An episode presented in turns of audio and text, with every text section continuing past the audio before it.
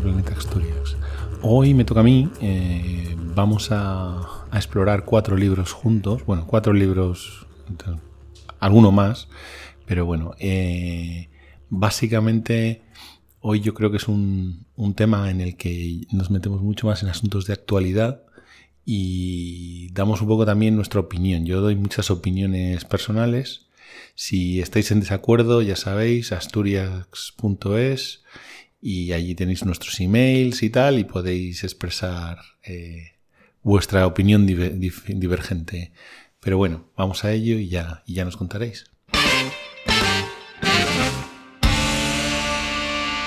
Bueno, pues eh, nada, hoy eh, me toca a mí.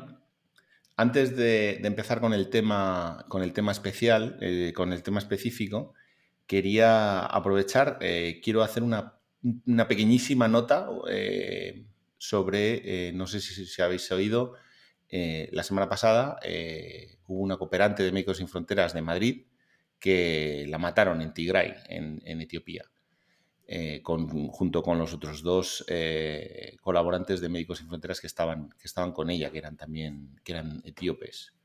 Entonces, bueno, a mí me parece Primero porque la guerra de Etiopía es un poco un tema que, relevante que nosotros estamos siguiendo. Segundo porque es una chica de Madrid que, murió, que era médica. Y tercero porque son médicos sin fronteras. Eh, he estado dudando mucho, no lo voy a hacer, pero estuve dudando mucho si hacer un episodio sobre, sobre las ONGs y las entidades de cooperación y de colaboración en, en África, sobre todo en África, más que, más que en otros sitios, porque hay muchísimo que contar muchísimo que contar sobre quiénes son las buenas, las buenas entidades de cooperación, cómo funciona la cooperación, el daño que hace en muchos casos la cooperación, eh, los, la clase, la clase élite occidental que se dedica profesionalmente a la cooperación y a los derechos humanos y cómo vive en un mar de privilegios, que es una cosa que, que es bastante sangrante. Pero bueno, a lo que voy es que, eh, aparte de que uno sea más crítico o menos crítico con, el efecto que tienen muchas ONGs, sin embargo, las hay ONGs que son absolutamente de admirar y algunas sin, ningún tipo de ambaje y de reparo. Y para mí, en mi, opinión personal, Médicos Sin Fronteras es el ejemplo precisamente de, de, lo que es de admirar. Es decir, hay muchos sitios, como por ejemplo en este caso en Tigray, pero ha pasado en otros sitios, donde se van los cooperantes, después se van las Naciones Unidas, los cascos azules se van a Naciones Unidas, se van los diplomáticos de, los países, sale todo el mundo corriendo porque allí van a matar a todo el mundo y hay muchos sitios donde no hay periodistas, no hay nadie y los únicos que quedan son los de Médicos Fronteras que están allí y se juegan la vida. Esta chica que la han matado estaba dentro de un sitio donde no se podía entrar y se metió de todas formas para salvar vidas. Entonces me parece mm, que merece mm, este minutito que estoy dedicando a esto eh, de verdad que Médicos Sin Fronteras no es lo mismo que otras muchas entidades que son bastante repugnantes, pero yo soy muy fan de Médicos Sin Fronteras. También, si hubiera hablado de esto, también podía haber hablado del papel que ha tenido Médicos Sin Fronteras en España, por ejemplo, con el tema de la COVID y cómo ha ayudado, que es bastante, bastante impresionante, cómo mm, hemos tenido una ONG que básicamente se ha dedicado a ayudarnos a nosotros, que somos los que tenemos mucho dinero y tal, y, no, y vamos de chulos por la vida. Pero bueno, bueno, este tema lo quería mencionar súper rápido, sobre todo por hacer un, homenaje a esta chica y avanzo. Eh, bueno, hoy os quería hablar mm, de un tema. Eh, básicamente quería haceros empezar con un, tema de información para que os preparéis, porque estáis a punto de ser manipulados. Manipulados. Todos estamos a punto de ser manipulados. Estamos, bueno, ya estamos un poco manipulados, pero la manipulación va a aumentar mucho. ¿Por qué? Porque mm, eh, resulta, hoy os quiero hablar de la energía nuclear y del renacer. Toma ya, toma ya. Del renacer de la energía nuclear como alternativa ecológica de futuro. Estoy un poquito, estoy un poquito cansado últimamente de, de, oír a según que gente decir, bueno, está claro que la única energía que puede competir hoy en día, pues salvarnos es volver a la energía nuclear. Exactamente. Bueno, eso es, eso está pagado. Eso está pagado. Ha habido, hay una campaña tremebunda, enorme, de publicidad, de, cambio, de intento de cambio de la opinión de la sociedad, de la percepción de la sociedad sobre la energía nuclear. hay sectores, hay gente como Bill Gates y esta gente que han decidido invertir súper pesado en, modelos de reactores pequeños porque de repente la, energía nuclear, el lobby nuclear ha decidido que el futuro son los microreactores, son reactores pequeñitos que se puedan colocar y tal. Y entonces eh, está empezando a eh, a haber cosas como, por ejemplo, startups en Silicon Valley que dicen que van a venderte un reactor nuclear que funciona como si fuera un, microondas, ¿no? Que, es una cosa pequeñita que pones en tu urbanización y os da energía para siempre. Y además es completamente verde porque... verdísimo. No emite, no emite. porque el combustible es, es, em, es eh, el desecho de las centrales nucleares, ¿no? Es, es el residuo nuclear de las centrales y tal. Entonces es la hostia. Es, es una de estas situaciones maravillosas en las cuales no solo va a ser maravilloso, sino que encima es un win-win-win, vamos. O sea, que no se pueda, eh, tiene unos argumentos, bueno, pues mm, yo os quiero advertir sobre todo mm, de, que todo esto es una campaña, está montado desde, desde el lobby nuclear.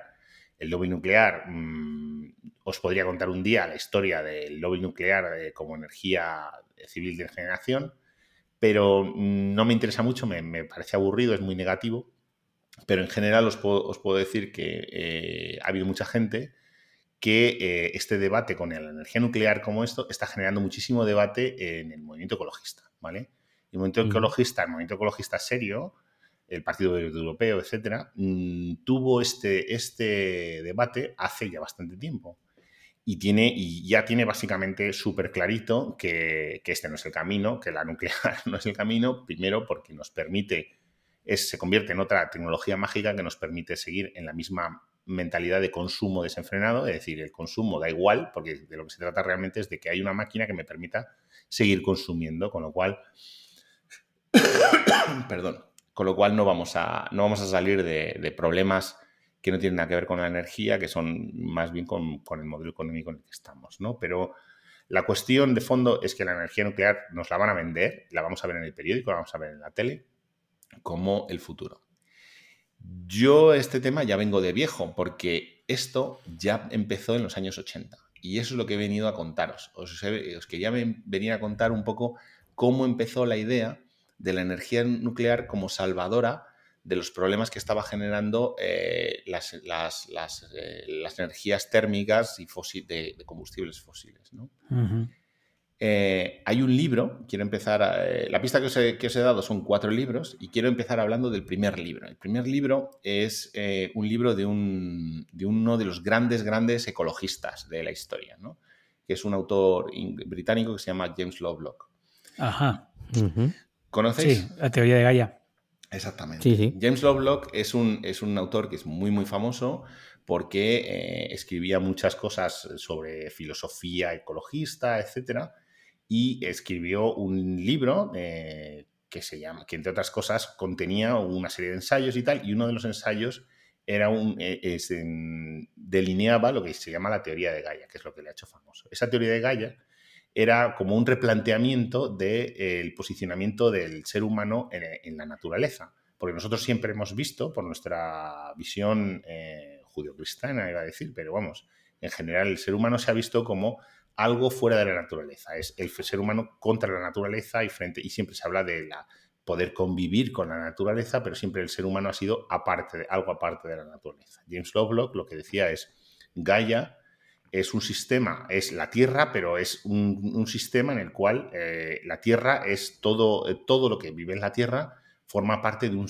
único ecosistema y podemos mirar la Tierra con todo lo que contiene como si fuera un único organismo viviente. ¿no? Y los seres humanos forman parte de ese organismo viviente. Y entonces, eso quiere decir que, por ejemplo, el hecho de que los humanos nos expandamos y nos carguemos todo, básicamente es una enfermedad, es como si fuera una fiebre, pero al final el organismo mismo puede estar enfermo, pero es un organismo y nosotros no nos podemos considerar aparte de ese organismo, tenemos que ser parte de ese organismo. Es una formulación filosófica, pues que es una destilación de muchos movimientos hippies y del, del protocologismo y tal. Entonces, eh, Lovelock eh, fue uno de los, de los gurús del ecologismo en los años 80 y todo el mundo le respetaba mucho porque decía, claro, eh, lo que venía a hacer era romper esa idea de que nosotros podíamos vivir aparte de lo que pasaba en, el, planeta.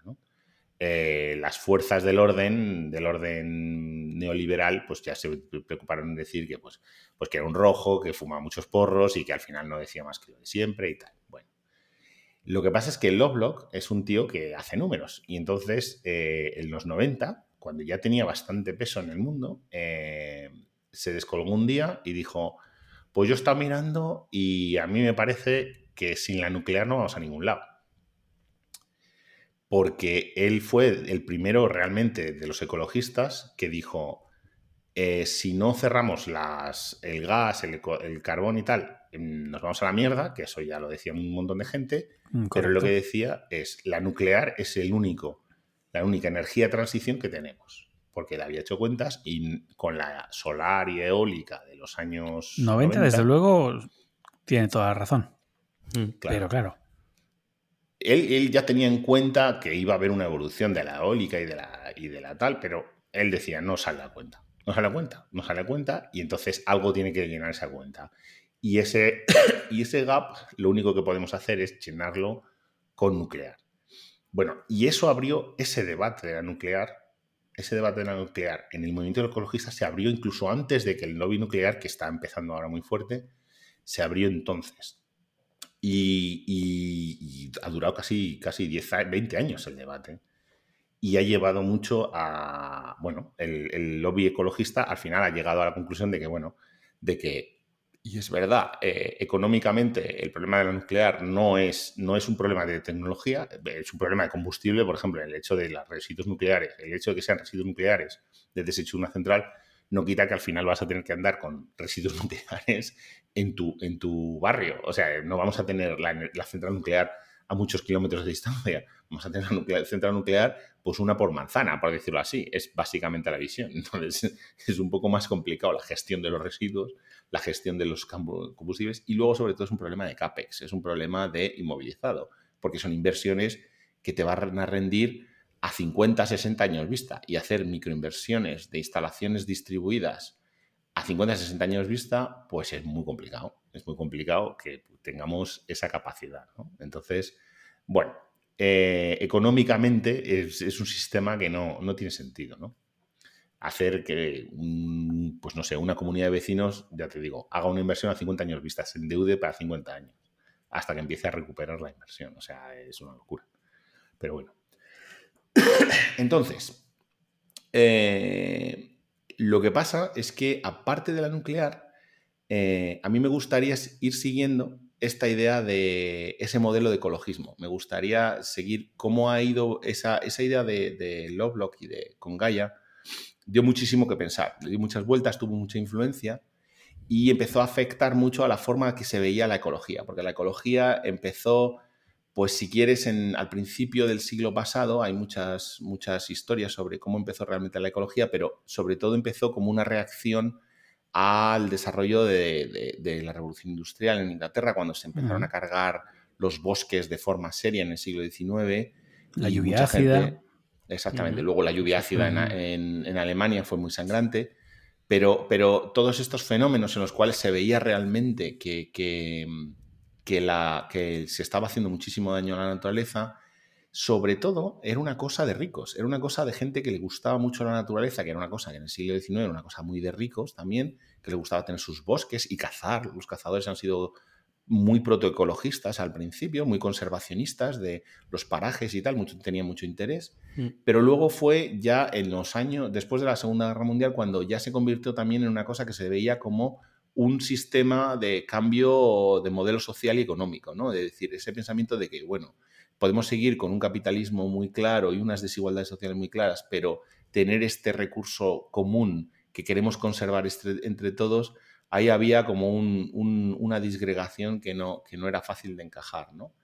Y la teoría de Gaia de Lovelock era un poco avanzar un poco, si quieres, en mover el ecologismo un poco hacia la izquierda y, y decir, no, no, es que al final todos estamos en el mismo en el, mismo organismo y todos formamos parte del mismo y al final estás hablando, pues eso, para, estás diciendo que, hay, que la gente rica no se va a poder salvar de las consecuencias de un problema climático solo a base de dinero, ¿no? que es una cosa que hoy en día, 50 años después, está bastante aceptada. pero en ese momento pues daba mucho que pensar, porque claro, avanzaba bastante el tema.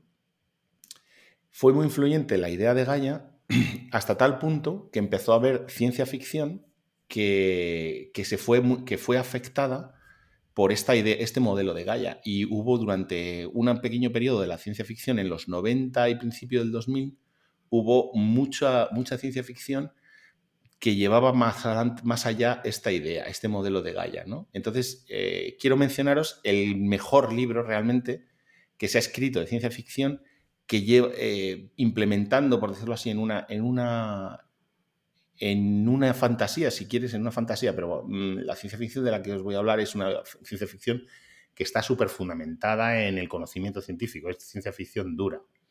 Eh, hay una trilogía de un autor que se llama Brian Aldiss, que se llama Iconia, eh, la, la, trilogía, que habla de un planeta, es muy interesante porque habla de un planeta que tiene una órbita muy excéntrica, que tiene una órbita que gira alrededor del Sol, de su Sol, pero mm, con una diferencia de, no sé, cada 300 años hay una época glacial y cada 300 años hay una época como de verano, ¿no? Y entonces lo que pasa es que hay como dos razas en el planeta, una, como unos yetis, si quieres, y, uno, y los humanos, y estas dos razas están cuando hace frío, los yetis dominan, dominan todo el planeta y dominan, son más, son más fuertes y tal, y los humanos son, se convierten en sus esclavos. Y al revés, cuando, cuando cambia la, época glacial y se vuelve un verano, pasa lo contrario. De hecho, a los, a los yetis estos les, no pueden soportar el calor y entonces se vuelven más tontos, su cerebro no funciona y tal. Pero la cuestión es esta idea de ciclos y de todos metidos en un ecosistema cerrado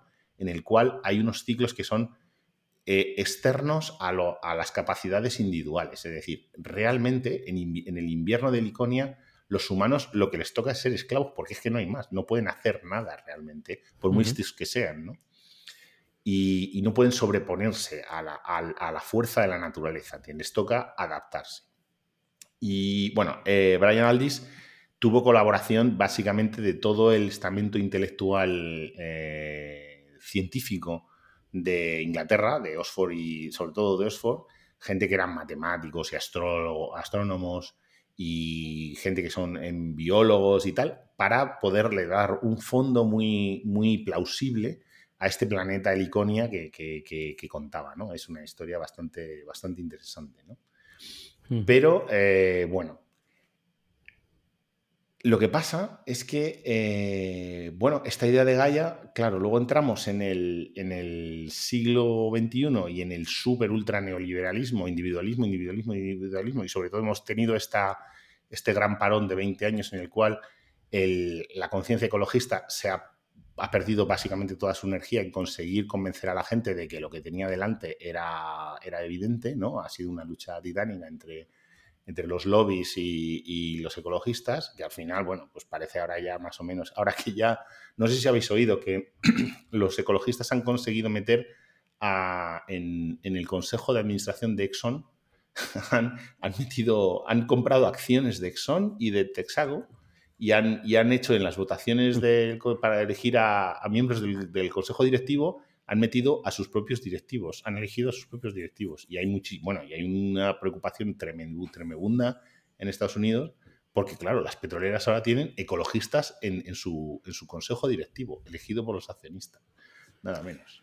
Con lo cual van a ser menos eficientes económicamente y eso es la ruina del modelo capitalista. Las, las, acciones han bajado mucho, las acciones han bajado mucho porque claro, esto no puede ser. Entonces, bueno, la cuestión es que esta, Infiltrados por los rojos. Infiltrados por los rojos, sí, exactamente.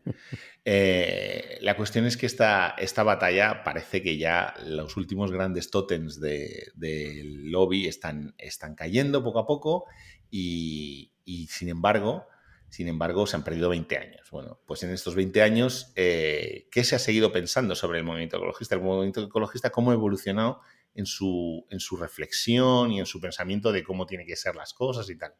Bueno, pues a pesar de que se ha hablado muchísimo del final, se habla siempre del final del, del modelo capitalista, del final de hay que hacer soluciones comunitarias y tal. Eso es un tema, hay ríos de tinta sobre cómo tiene que ser la sociedad de, conservacionista en el, en el mundo post-calentamiento global.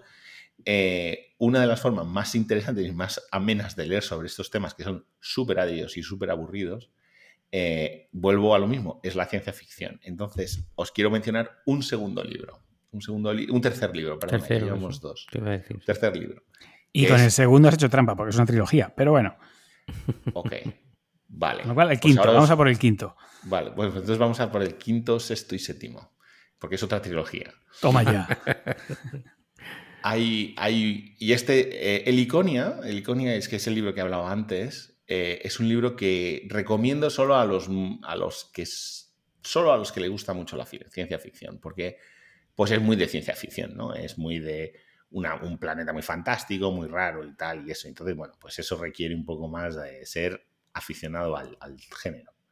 Sin embargo, este que voy a recomendar, este se lo recomiendo, en mi opinión, a todo el mundo, porque es un libro, una trilogía fantástica, sobre todo el primer libro, que es un... El autor se llama Kim Stanley Robinson y la trilogía es la trilogía de Marte, que es Marte Rojo, Marte Verde y Marte Azul. Marte Azul y Marte Verde. Kim Stanley Robinson es el el verdadero heredero en, la literatura, de la ciencia ficción literaria, de la ciencia ficción un poco escrita como, como con ambiciones literarias y artísticas, el heredero de, de Ursula K. Le Guin, que es la gran, la gran escritora del siglo XX de, la ciencia ficción americana. Quien está en el ha sido un estudiante que ha estudiado con, con Ursula K. Le Guin y él tiene también ambiciones de escribir lo que es literatura, ¿no? Y el, pero sin embargo es un tío que es súper, es uno de los grandes ecocomunistas de Estados Unidos. Eh, probablemente de los grandes, grandes, con Ralph Nader, que fue candidato a presidente de Estados Unidos y tal, es uno de este palo, ¿no? Y es muy, muy, muy eh, implicado políticamente y, muy activista a nivel ecológico también. Entonces escribió este, esta trilogía que se llama Marte. Eh, es súper interesante, sobre todo el primer libro. ¿Por qué? Porque en el primer libro plantea un debate sobre cómo tiene que ser la ecología, no solamente sobre si eh, hay que mirar las cosas desde un punto de vista ecológico, sino también sobre cómo es eh, eh, esa lucha entre distintas formas de hacer ecología. Porque, ¿qué pasa? ¿Qué pasa en, Marte Rojo? Es la historia de la colonización de Marte, ¿vale? Entonces, se empiezan mandando una nave con 100 personas para que sean los primeros colonos y después se va desarrollando esa sociedad en Marte. Entonces, Mm, la idea de que sea en Marte eh, plantea, al final, los dilemas son todos los dilemas que tenemos en, la Tierra. Lo que pasa es que en Marte, como estás, empiezas como con la página en blanco. Y entonces son problemas relativamente sencillos, pues no tienes que cargar con, la historia del pasado, ¿no? Pero se producen unos dilemas como, por ejemplo, que, claro, eh, tú quieres enseguida, tú lo primero, que, lo primero que hacen es que ponen unas estaciones que son bajo tierra, porque viven todos ahí súper puteados en unos sitios súper pequeños y el, ambiente es muy hostil y es muy peligroso y tal, pero según va pasando el tiempo, la tecnología les va permitiendo, pues, mejorar su nivel de vida, ¿no? Entonces empiezan a hacer ciudades y tal. Pero ya enseguida hay los primeros ecologistas que están allí, que son los que les gusta Marte como está, que no quieren tocar nada. Quieren que Marte se quede como está. Quieren vivir ellos, mm, que las ciudades de los humanos estén debajo de la Tierra y tocar y decir, no, no, es que esto es naturaleza estos, este, el hecho de que no haya atmósfera y hay unos cañones y no haya agua y tal y todo sea eh, súper árido y super, eh, a ellos les gusta eso y ellos no quieren tocar nada. Luego hay otra gente que lo que quiere es terraformar Marte, quiere hacer una, una, atmósfera, quiere que Marte eventualmente tenga agua y sea verde y que la gente pueda andar por la calle sin tener que llevar un traje espacial, etcétera. Y luego hay gente que quiere, que ya es la más mm, desarrollista, que quiere, por ejemplo, poner una cosa que se llama un ascensor espacial. No sé si sabéis lo que es un ascensor espacial. Un ascensor orbital. Eso es. Eh, un ascensor orbital, lo explico muy rápidamente, es una cosa que siempre se ha pensado que estaría muy bien hacer, que es para una máquina para reducir el coste de sacar las cosas al espacio, porque eh, subir las cosas hasta una cierta altura, cuando ya la gravedad es baja, es muy, muy costoso a nivel de esfuerzo de, carburante y la máquina muy y el cohete es muy complicado y tal. Entonces, lo que se podría es poner una estación espacial y un cable que, baja a la Tierra. Entonces, la estación giraría a la misma velocidad que la Tierra y ese cable es un cable que, estaría siempre ahí. Entonces, tú podrías subir como, con un ascensor y al mismo tiempo que mm. subes un ascensor, bajas el otro. Eso hace que el consumo energético de subir a la órbita es muy, muy, muy bajo. ¿vale? Entonces, en este libro de, de Kim Stanley Robinson, uno de los grandes dilemas es si ponen un ascensor espacial o no, porque en la Tierra los tiene, tienen 6, 7, 8, pero en Marte hay gente que quiere, los, mm, por decirlo así, desarrollistas de económicos, quieren poner una estación espacial para que vengan muchos colonos, para que venga mucha gente y haya mucho dinero, mucho comercio. Y hay gente que aunque quiere terraformar Marte y tal, lo quiere hacer lentamente y, ahí, luego están los radicales ecologistas que no quieren que venga nadie, que no quieren que venga nadie y, eso. Ya, pero me hablas de Marte como si me hablaras de Mallorca, básicamente, o de una isla de una isla en el Pacífico. Que dices, ¿qué pues hacemos? ¿Ponemos un aeropuerto? ¿Hacemos turismo sostenible o hacemos una reserva? Exactamente. Pues y claro, exactamente. Pues eso es lo que eso es a lo que voy, que estos dilemas no son dilemas necesariamente interesantes para Marte. Estos son dilemas interesantes, realmente son dilemas que son en todos los sitios, ¿no? Eh, y bueno, bueno, no os digo, en la historia, por ejemplo, construir un ascensor espacial y luego los terroristas ecologistas lo, revientan y se cae, y se cae el ascensor y, se cae el suelo, el cable, y no veáis la que monta, monta un destrozo, destroza no sé cuántas ciudades, bueno, monta la de Dios es Cristo, pero porque los tíos lo que quieren es que no entre nadie, que es una cosa que, por ejemplo, al hilo de las islas, por ejemplo, en, Córcega, eh, los, los, independentistas corsos nunca han querido que se hicieran aeropuertos, ni puertos, ni nada, y no querían que de Francia se pudiera ir a Córcega, porque querían mantenerse separados, no por ecologismo, pero también por, por las mismas razones, ¿no? Entonces, este libro a mí me parece bastante interesante, es muy, muy, muy completo porque habla de todo, habla de, ciencia planetaria, mogollón, pero sobre todo habla de eh, las sociedades ¿no? y, de, los dilemas que tenemos como sociedad. Claro, por ejemplo, una cosa que tienes es que eh, estos ecologistas que no quieren que vengan colonos son totalmente anti-inmigración son, están en contra de la inmigración y de la globalización, si quieres, porque no quieren que venga la gente. Ellos dicen que sí, sí, porque claro, en la Tierra pues necesitan, tienen mucha presión demográfica y necesitan Marte para aliviar su problema demográfico. Y hay muchos problemas económicos en la Tierra y necesitan. Y, los ecologistas les da igual. Ellos dicen, es que esto mm, no importa, ¿no? Con lo cual las cosas no son una cosa de izquierda o derecha, ¿eh? son una cosa más... Pero bueno, está claro que el ecologismo verde y el ecologismo de élite, capitalista si quieres, no son lo mismo. Claro, claro. Hoy en día, no, no tiene nada que ver. No, no, sí, es muy complicado. Entonces, bueno, eh, ese sería el tercer libro que os quería, que os quería poner sobre la mesa. Y eh, para el cuarto libro, en realidad el cuarto libro, o bueno, el octavo libro, eh, perdón.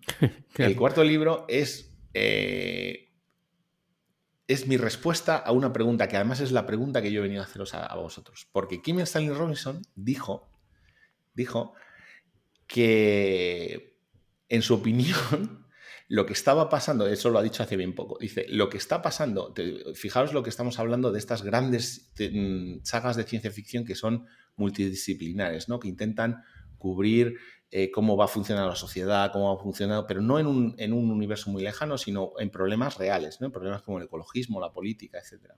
Bueno, pues Kim Stanley Robinson lo que dice es que, en su opinión, todos estamos viviendo una novela de ciencia ficción, una novela de ciencia ficción gigante. ¿no? Es decir, lo que en, el mundo en que vivimos es, en realidad, es una novela de ciencia ficción. Y mi reflexión, cuando yo leí esto, porque estaba leyendo mucho sobre Kim Stanley Robinson y tal, y mi reflexión es, joder, pues esto es, verdad, que a lo mejor estamos viviendo, eh, se parece mucho estos mm, últimos 20 años y tal, a lo que contaría un autor de ciencia ficción que estuviera contando unas gran, una de estas grandes sagas de ciencia ficción. Y entonces me he puesto a pensar en cuál. Es decir, eso es lo que yo quería venir un poco a preguntaros. Estamos viviendo una, si estamos viviendo una novela de ciencia ficción y nosotros somos personajes de una novela de ciencia ficción, ¿cuál es la novela de ciencia ficción? Yo tengo una que no conoceréis, que, se llama Tierra de David Brin, que también recomiendo, pero realmente si os recomiendo una, os recomiendo solo Marte Rojo y Quitaros de Rollos. David Brin fue mi primer pensamiento sobre, sobre qué, novela de ciencia ficción estamos realmente viviendo. ¿Por qué? Porque es una, también es otra gran novela sobre ecología, ¿no?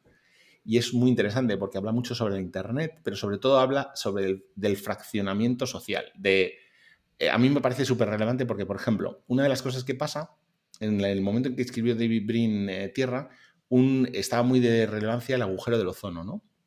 Y entonces él lo pone como uno de los primeros indicios de catástrofe mundial, es que empieza a haber unos problemas de, con el sol que te cagas, ¿no? De que empieza a haber un montón de cáncer y tal.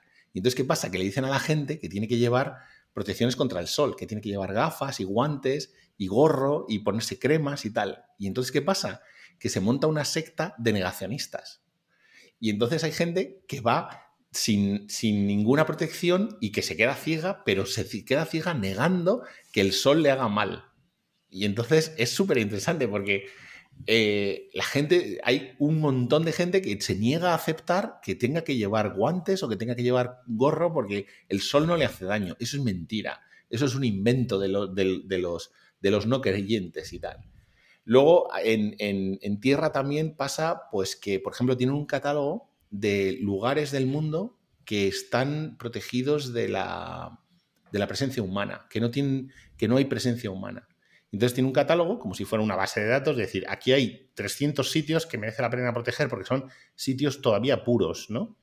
Pero lo que pasa es que según va pasando el tiempo, esa, esa lista va descendiendo, porque por H o por B, pues esos sitios los seres humanos los van ocupando, ¿no? Y entonces las noticias son, joder, otra vez ya ha habido otro sitio de la lista que ya no puede estar en la lista porque alguien ha puesto un chalet o alguien ha puesto lo que sea o se ha ido a vivir allí o ha puesto una carretera y entonces ya ese paraje que era virgen esa base de datos de parajes vírgenes, pues se tiene que reducir, ¿no?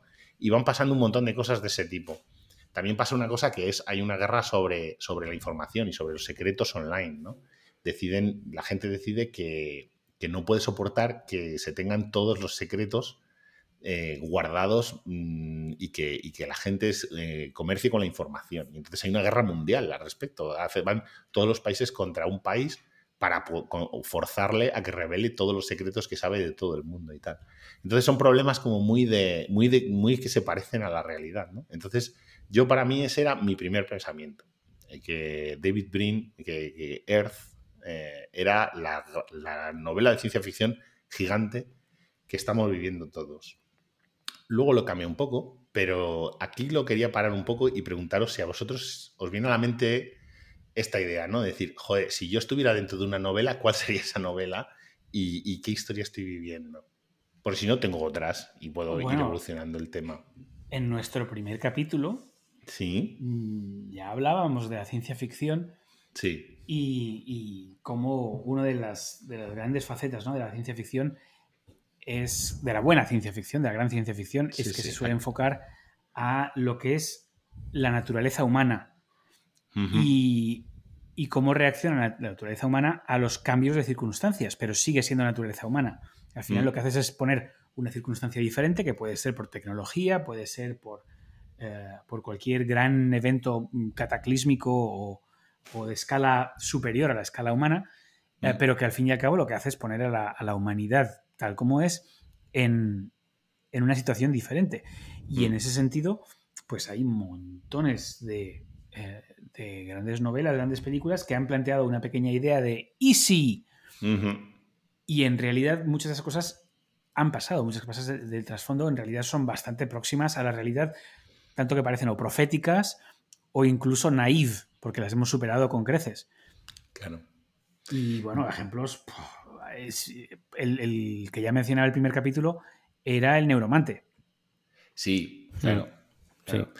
Yo lo que pasa es que a lo que iba, fíjate, pero ves, es el ciberpunk que es una cosa interesante, porque la pregunta es, la pregunta que yo me hacía, y, con esto te voy a decir por qué, por qué no me he quedado en, en, tierra.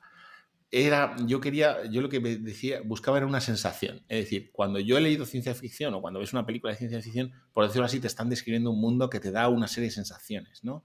un cyberpunk es un mundo relativamente oscuro y con megacorporaciones, no sé qué, que sí que tiene elementos, pero la cuestión es, cuando tú miras por la ventana, mm, ¿podría ser un paisaje de cyberpunk? Pues probablemente. Sí. o ¿Cómo, que no? Pero vamos. Bueno, yo no sé, yo estoy aquí. Tú porque, vives en la, tú porque vives en la sierra, macho. Claro, yo, que vivo, yo que vivo delante del puerto de Rotterdam y lo que veo son eh, las torres inmensas de, con las llamaradas de. Claro, tú vives Blade Runner directamente. Yo vivo en Blade Runner. Claro. Vale, pues entonces en tu caso sería probablemente ciencia ficción. Pero yo lo que buscaba es un poco ese sabor, ¿no? Esa, esa, esa sensación. Entonces, claro, al principio decía, eh, de forma racional decía eso, un libro que, que, recoja aspectos como eso, como que la gente es negacionista de las, de las catástrofes medioambientales, ¿no? Que es una cosa que está muy de moda ahora, sobre todo con el podcast que hizo Pedro la semana pasada y tal. Hombre, no es una gran, gran novela, pero está Los propios dioses de Isaac Asimov. Los propios dioses es un muy buen ejemplo. Sí, sí, sí. sí. A mí. sí. No, yo, yo, yo, yo qué sé, es que lo primero es que me planteas un dilema prácticamente filosófico. O sea, yo, yo siempre he pensado que cada uno realmente lo que vivimos es nuestra propia ficción. O sea, porque pues o sea, la realidad no la podemos vivir. Sí. Todos vivimos una ficción, la nuestra, ¿no? vivimos una vida novelada que, que además nuestro primer, o sea, nuestro cerebro es el primero que, que nos juega, digamos, esas malas pasadas, ¿no? Porque los recuerdos ya, ya se fabulan inmediatamente en la mente. Entonces, eh, porque tú, por ejemplo, si te pones a rememorar, cualquiera de nosotros, si te pones a rememorar cualquier cosa de lo que ha hecho eh, hace prácticamente dos días, tu mente a lo que te lleva es prácticamente a verte a ti como en una película, ¿vale? tú no te ves con la visión que tú tenías de ese espacio-tiempo, ni con tus manos, o sea, tú no ves tus manos y tal, tú ves a prácticamente a un fulano que o una simulación de ti mismo que novela lo que eres. Entonces, claro, me has, llevado por unos derroteros, o sea, cuando estabas haciendo el comentario, como diciendo, joder, es que este tema es súper profundo, porque claro, vamos, eh, mi reflexión es esa, cada uno vivimos nuestra propia ficción. Ok.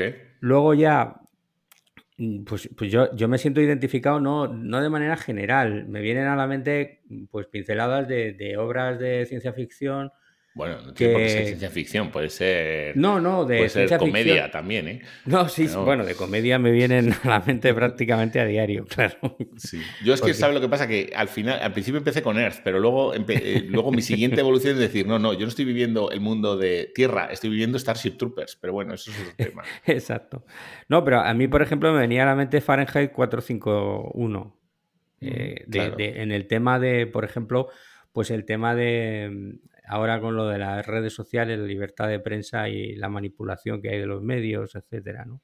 Por ejemplo, en una... Eh, un mundo feliz. Un mundo feliz. un mundo feliz, por ejemplo, efectivamente. Un mundo feliz es la hostia. Exacto, exacto, efectivamente. mundo feliz mm. es, digamos, otro epítome de, esa alimentación, ¿no? De, organizativa.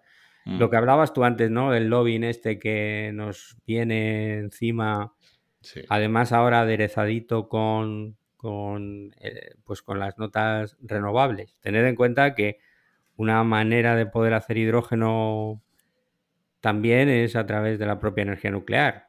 Y así puedes, puedes hacer un eh, greenwashing eh, bastante curioso. Yo ya, a mí, vamos, a nosotros, a nosotros, bueno, mm, a nosotros ya nos han explicado, y esto lo digo con una indignación, lo voy a explicar técnicamente, pero lo digo muy indignado. Eh, con el hidrógeno, lo que está pensando el, lobby, que ha invertido muchísimo en fracking y que la, industria extractiva está diciendo, joder, pues esto del hidrógeno, a mí me parece muy bien que quemen hidrógeno, si a mí me da igual. Ya nos han llegado a decir, eh, en Estados Unidos lo que están pensando eh, es que lo que van a hacer es decir, no, no, no, no, yo sigo haciendo fracking, saco mi gas natural, como un, como un señor, lo reformo, le saco el hidrógeno y cojo el carbón y lo vuelvo a meter. otra vez. Secuestro de carbono, sí. Sí, ya, secuestro de carbono. solo, que, solo que eso es una bestialidad de kilo y medio. Y al final estamos haciendo el tonto de una forma impresionante. Claro, ¿quién, quién gran... primero estás em, siguiendo, o sea, sigues extrayendo recursos. Bueno, pero es que, es que es, lo único que se trata es de, lo único que estás haciendo es cambiar la marca de la impresora, pero estás manteniendo todos los el modelo de negocio y de crecimiento. O sea, la, la, idea del crecimiento eterno no la podemos sacar de, de, la sociedad. O sea, la sociedad se niega a aceptar que no podemos tener crecimiento eterno. Es una cosa impresionante. Como si el planeta fuera como de chicle, lo podemos estirar, pero bueno. Pues eso, eso a escala universal es el, argumento de los propios dioses al final, ¿no? Al menos de la parte, de la parte que tiene lugar en la Tierra. Para mí la película, que recoge cómo es nuestra sociedad hoy en día y cómo me siento yo y cómo me veo yo, es amanecer y no es poco. Clarísimo. Fantástico, José Luis Cuerda. Ahí, pero ese, ese, es el. Ahí está la perla de toda la sabiduría. Exacto. Ese es el, gran, el, visionario que ha capturado realmente el mundo de nuestro, de nuestro tiempo, ¿no? es lo que nos ha venido a contar hoy. Pues está muy bien, muy, muy interesante el tema. Parece además de bastante actualidad con lo del tema de la energía nuclear y, Lo de la energía nuclear, mm, iros preparando las orejas porque os van a taladrar el cerebro que no os podéis imaginar. Fíjate que mm. hace, hace muy poco, esta misma semana, mm. uno de los youtubers divulgadores que, suelo seguir, em, más, más entretenimiento que divulgación seria, pero bueno, tiene un poco de todo, ha colgado un vídeo en el que hablaba de por qué la energía nuclear es nuestra salida a corto plazo, no sé qué. Y uy, uy, et tú, brute. Sí. Em, y, venía un poco de la nada, porque no es una conversación que se haya tenido en serio en los últimos 10 años, es algo que había caído, ¿no? Que, yo creo que mm. desde, y desde luego después de Fukushima, ya se había aparcado por completo y, la, Occidente como mínimo había llegado a la conclusión de que ese no era el camino, como tú decías. Sí, Alemania está en un camino de desnuclearización irreversible. y nosotros, nosotros con lo que tenemos, o sea, es o lo cerramos o se cae cachos. O sea. Sí, sí, la desnuclearización está. Eh, no, el camino, lo nuestro yo creo que está claro, que también se va a cerrar. Sí. Y por eso me ha sorprendido ver este, este vídeo, ¿no? Venir de la nada. Por eso me ha hecho, me ha resultado curioso que lo trajeras a colación hoy también porque hay un argumentario, o sea, porque se ha hecho un argumentario, es, eh, ¿sabes lo que se han fijado mucho? En cómo ha empaquetado el producto Elon Musk.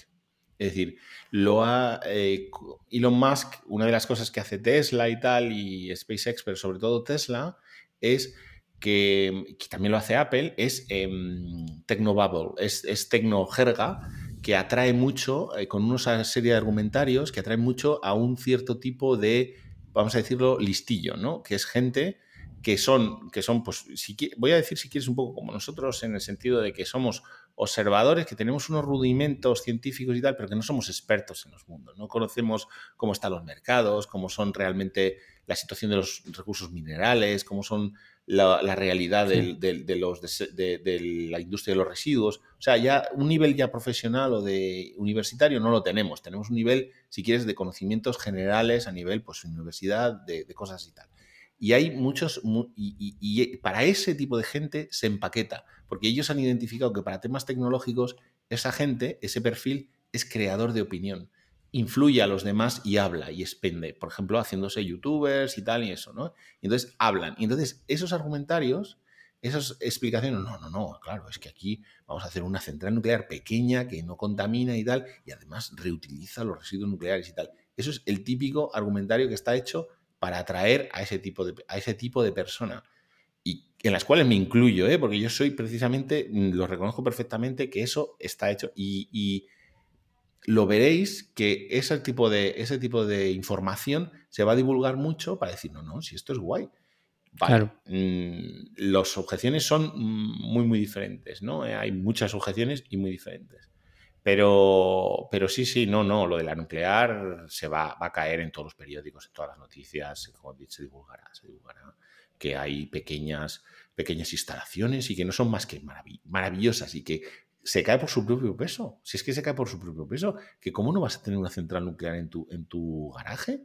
Si es que es de, recibo, tienes una central nuclear en tu garaje, un, coche eléctrico y ya la ha salvado el planeta. Y un tío, de, un tío de Deliveroo se pasa por tu casa cada mes a recoger los residuos y no te has de preocupar nunca más. Exactamente, con una pastilla, te deja una pastilla y se lleva otra. Claro, perfecto. Ya te digo que eh, se llama, fíjate, la startup californiana de Silicon Valley que ha decidido hacer eh, centrales nucleares se llama Oclo y tiene millones y millones y millones y millones de dólares en inversiones. ¿De dónde salen esas inversiones? ¿Quién está haciendo esas inversiones? Hmm. Porque claro, si tú y yo nos ponemos a decir que vamos a hacer una central, un sistema de, democracia energética, no solamente no nos dan dinero, sino que nos machacan. Entonces, realmente mm, ¿dónde está la democratización? Están vendiendo además una democratización energética que con ese modelo no puede existir, porque tú al final estás creando otros monopolios, ¿no? Así estás creando el monopolio del que te da el combustible y el que, que se lo lleva, ¿no?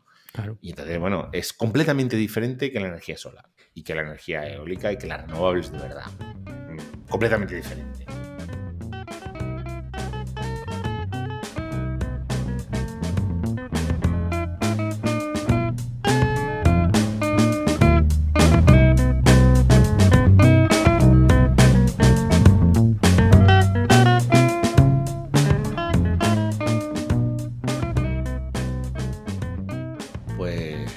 Nada, chicos, hasta aquí hemos llegado con nuestra ciencia ficción real y nuestra realidad ficticia.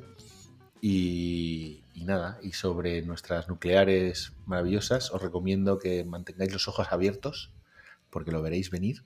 Está, está viniendo, sí, está viniendo. sí. sí, señor. Esto, bueno, pues eh, siempre yo creo que va, va, y viene, va y viene. ¿no? Nunca, nunca deja de estar ahí. ¿eh? Nunca deja de estar ahí. Os recomiendo un temazo de El Aviador Dro que se llama ah. Nuclear Sí, por supuesto. bueno, pues. Muy bien traído. Ese ahora mismo me lo voy a poner en Spotify, así que nada, pues muchas gracias. Muy bien traído, Mario.